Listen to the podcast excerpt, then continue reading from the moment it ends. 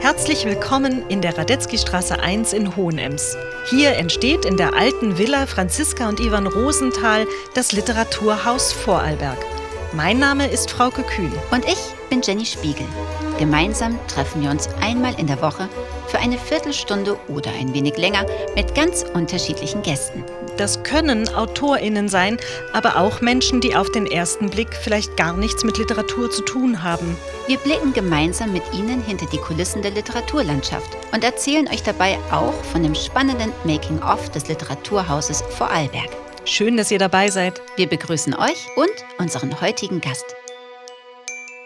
Hallo Johanna. Lieber erforschte oder lieber unerforschte Gebiete? Unerforschte Gebiete.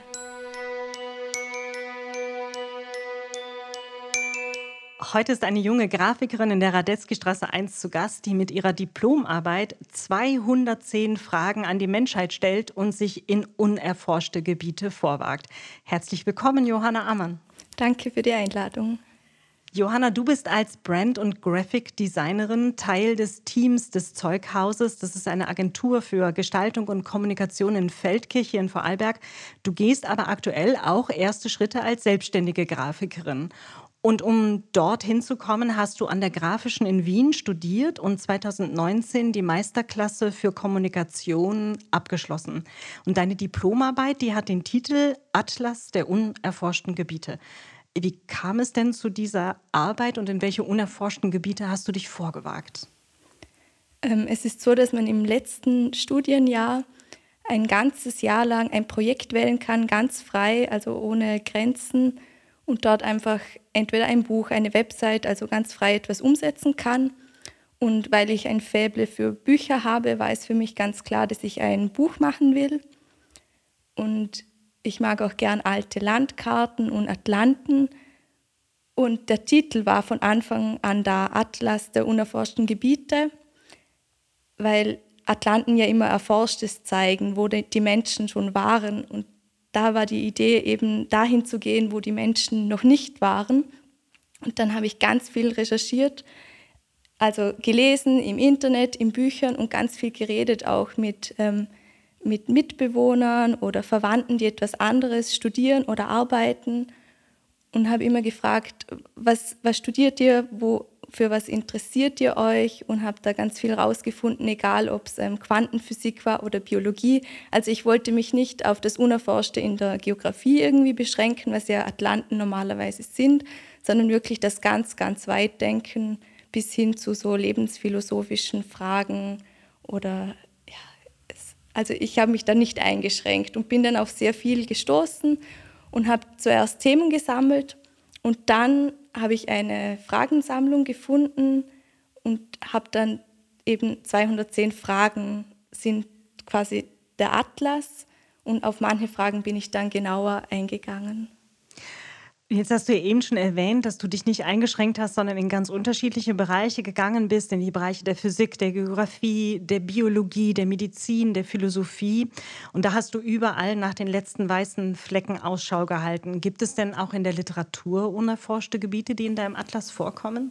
Ja, es gibt ähm, zwei, drei Fragen zur Literatur und meine Schwester hat damals vergleichende Literaturwissenschaft studiert und hat für diesen Themenbereich einen Text dann geschrieben über Literatur, Geografie. Und ich finde, jedes Mal, wenn man etwas schreibt, ähm, ist es ja was Neues und irgendetwas Unerforschtes oder man entdeckt wieder was Neues. Also so Schreiben oder Bücher lesen entdeckt man auch immer ganz viel. Und jetzt hast du eben schon erwähnt, es sind 210 Fragen. Wie bist du denn auf diese Zahl gekommen, 210? Puh, also die Fragensammlung, die ich damals bei Brand 1 gefunden habe, die hatte 100, ich glaube 102 Fragen. Und ähm, es ist so aufgebaut, der Atlas, es sind 14 Fragen und auf jede 14. wird dann genauer eingegangen. Da gibt es auch immer eine Collage. Vielleicht ganz kurz zum Bildmaterial im Atlas. Ich habe einen alten Atlanten, der gut 100 Jahre alt ist, fotografiert und dann von Hand ausgeschnitten und analoge Collagen gemacht und auch andere äh, Materialien verwendet, alte Karten oder auch alte Magazine so quer durch.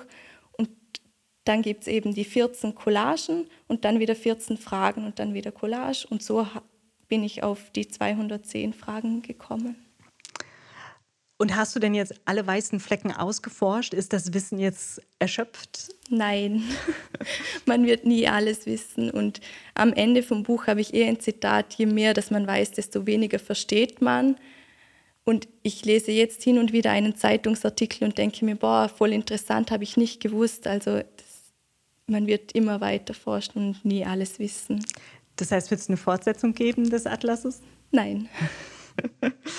ähm, der Umschlag deines Atlas, der hat eine ganz besondere Haptik. Und als Leserin hat man eigentlich so das Gefühl, dass man sich in unerforschte Fühlgebiete vorwagt. Was fühle ich denn da, wenn ich den Umschlag in der Hand habe? Da fühlt man ein altes Sonnenrollo. Also bei uns in der Schule gab es so ganz große Fenster, ist ein älteres Gebäude und die sind immer regelmäßig kaputt gegangen und sind am Boden gelegen. Und das ist so ein grauer, dicker Stoff, der relativ robust ist.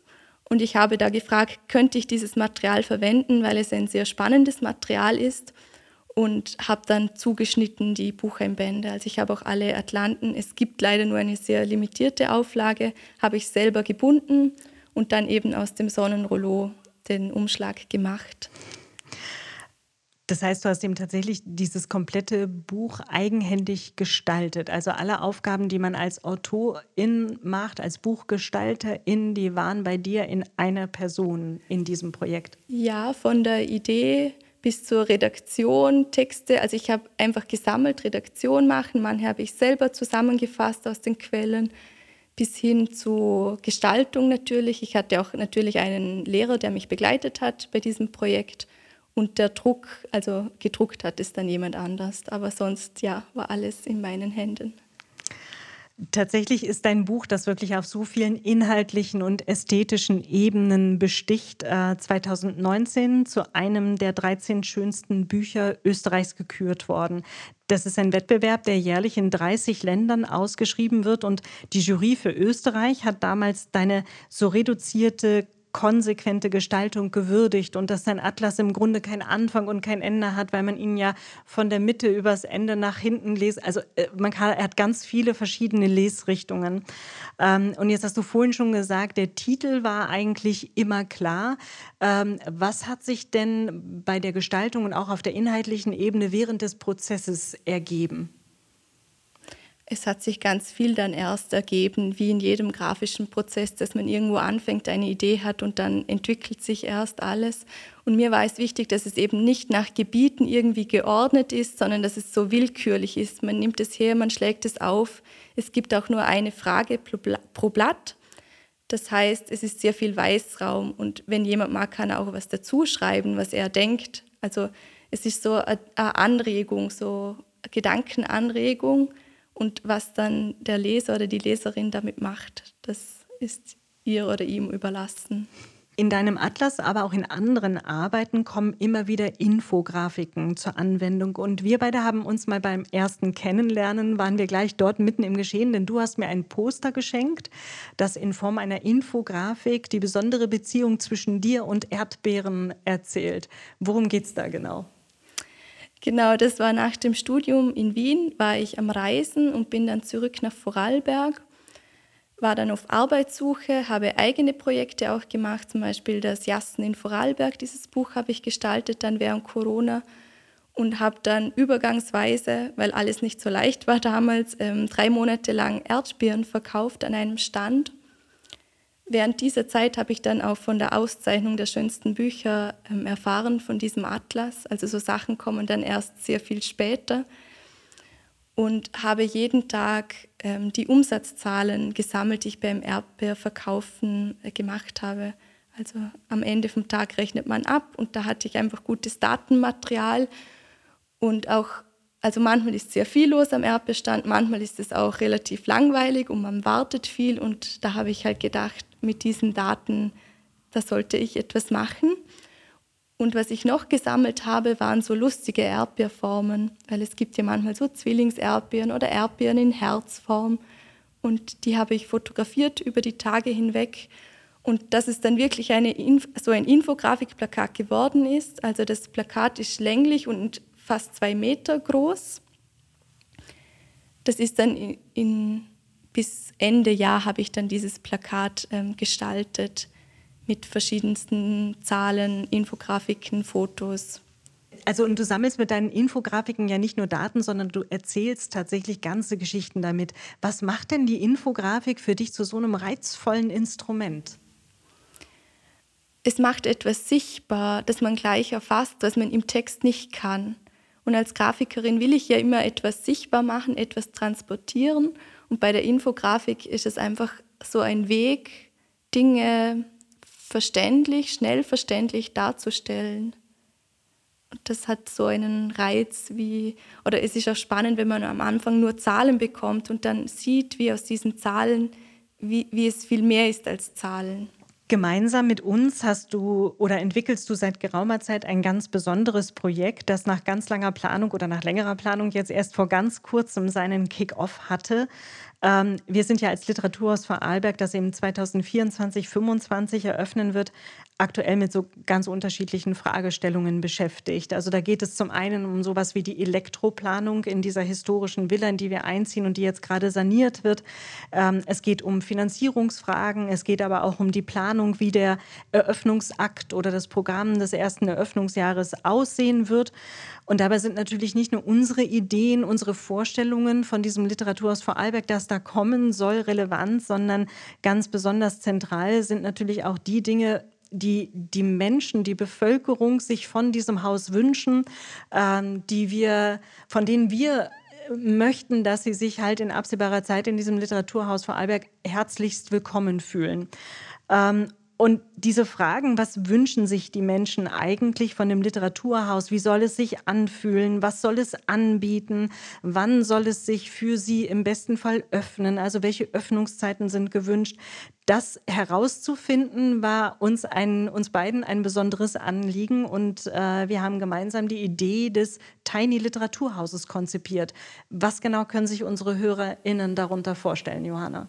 Sie können sich ein etwa zwei, gut zwei Meter hohes, 1,20 Meter breites Holzhaus ähm, vorstellen. Also das Gerüst ist aus Holz und die Flächen des Hauses sind aus Doppelstegplatten. Wie ein Gewächshaus mutet es an. Also es hat eine schöne Transparenz und Lichtdurchlässigkeit, weil das Literaturhaus Vorarlberg auch offen sein mag für, für jeden und jede, die kommen will.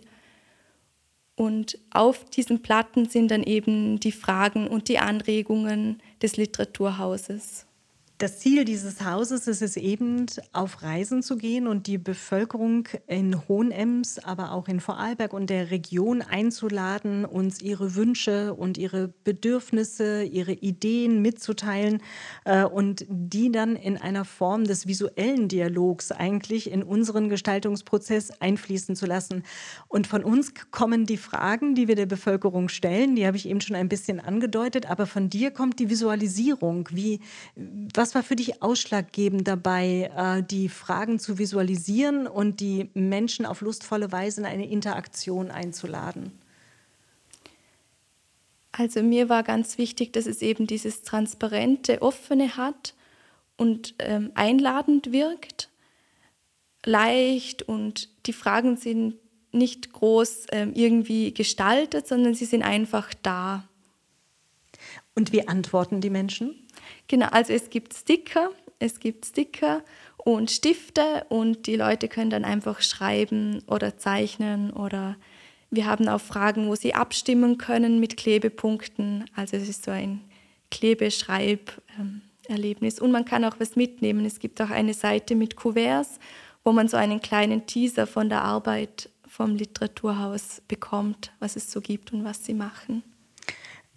Und jetzt habe ich eben schon gesagt, das Literaturhaus soll reisen, ja nicht nur hier in Hohenems stehen, sondern auch an verschiedenen Orten im öffentlichen Raum, in Vorarlberg und in der Region aufpoppen. Das heißt, es war eigentlich von Anfang an klar, das Haus muss sehr ähm, transportabel und variabel sein.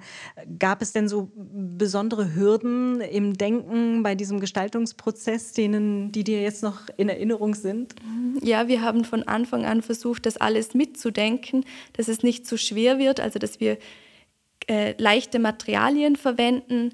Es ist modular, das Haus, also man kann alle vier Seiten das Dach abnehmen und wirklich auch in einem kleinen Transporter transportieren. Und das war schon eine Herausforderung, das alles mitzudenken und auch, wenn es im öffentlichen Raum steht, ähm, wie wir es beschweren. Und da war schon sehr viel Denkarbeit dahinter.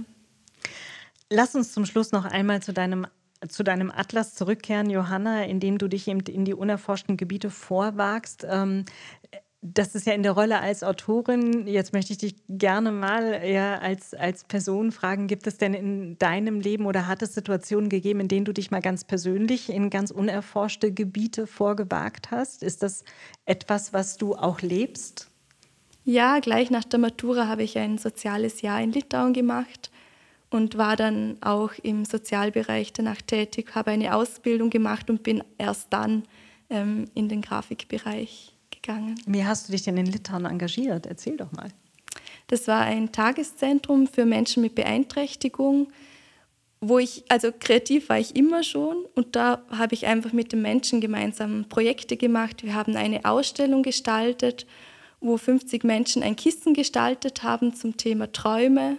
Ich habe auch ein Koch, ein kleines Kochbuch ähm, gemacht und gestaltet. Wir haben jede Woche gemeinsam gekocht. Das waren einfach sehr viele schöne Begegnungen und Projekte dort. Und hast du eine besondere persönliche Verbindung zu Litauen oder war das Zufall, dass es Litauen geworden ist? Weil ich weiß, sprichst du die Landessprache? nicht mehr so gut. Aber damals in dem Jahr habe ich es natürlich gelernt und es war Zufall, dass ich dort gelandet bin. Aber war ein sehr spannendes Land. Ich war auch in, in einer Stadt, in der nicht viel los war und die Menschen auch nicht so offen auf den ersten Blick. Also es war eine spannende Erfahrung. Johanna, wie schön, dass wir gemeinsam mit dir das Tiny Literaturhaus entwickeln durften. Ein kleines Haus, das hoffentlich große Wirkung entfalten wird. Und alles, was das Haus sammelt, das wird in unseren Gestaltungsprozess des Literaturhauses einfließen und im Eröffnungsjahr von dir noch einmal ganz besonders präsentiert werden. Also ich freue mich da jetzt schon sehr drauf. Und danke, Johanna, dass du heute hier zu Gast in der Radetzky Straße 1 warst. Sehr gerne. Radetzky Straße 1 ist der Podcast des Literaturhauses Vorarlberg. Ihr findet ihn auf unserer Website literatur.ist und überall dort, wo es Podcasts zu hören gibt.